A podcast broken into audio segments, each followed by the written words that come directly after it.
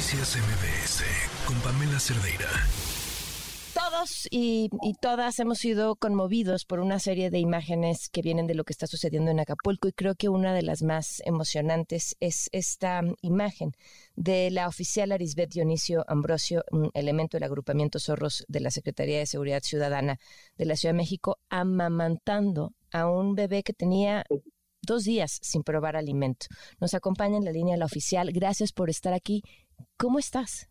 Hola, eh, pues bien, gracias a Dios. Cuéntame, ¿cuándo llegaste tú con tu agrupamiento a Acapulco y qué fue lo que dio pie a esta imagen que ya le dio la vuelta al país? Llegamos aquí el día miércoles para amanecer jueves y pues nuestras labores son de búsqueda y rescate. Ok.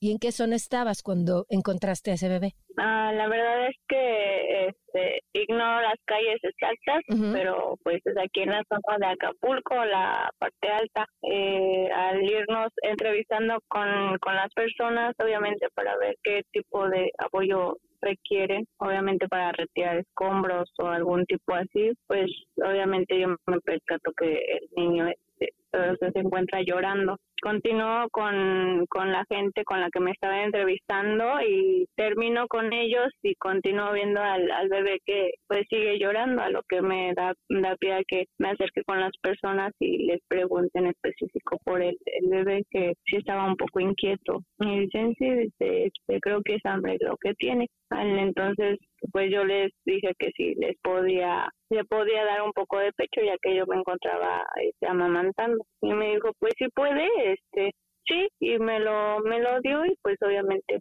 empecé a darle pecho a lo que pues el bebé agarró rápido, rápido la, la teta y pues esperé a que concluyera. Terminé y le di el, le di el bebé nuevamente a, a la señora y me equipé nuevamente y continuamos con nuestra labor.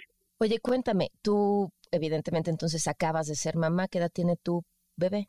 Eh, bueno, ya tiene un año y siete meses, pero le sigo proporcionando leche materna. ¿Y, ¿Y no te fue un tema tener que dejarlo en, en, casa para irte a ayudar a las labores en Acapulco? Eh, pues sí, es un tema, es un tema sensible, dejar a tu familia, pero pues estamos aquí para pues para ayudar a la, a, la, a la demás gente, ¿no? Yo creo que ese es el propósito principal cuando están brindando labores de ayuda y rescate pasan momentos que son sumamente emotivos como esto.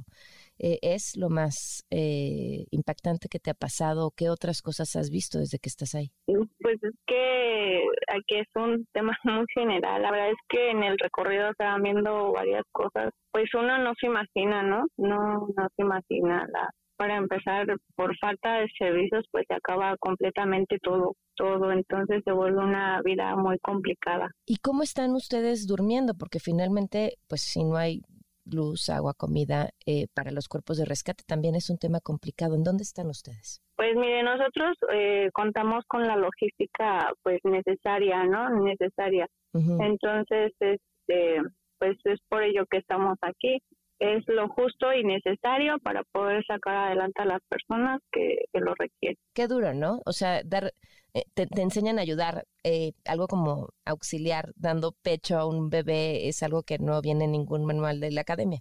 No, claro que no, ni, ni en el de padres, yo creo.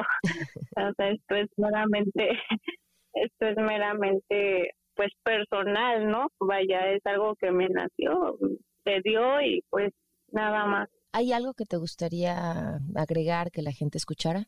No, pues este, si pueden eh, mandar víveres para las personas, pues la verdad es que estaríamos muy agradecidos. Yo creo que no nada más yo, todos nuestros compañeros que estamos aquí y, pues más la gente de, de Guerrero que es la gente afectada. Claro, pues oficial, muchísimas gracias por habernos tomado la llamada. No, gracias a ustedes. Noticias MBS con Pamela Cerdeira.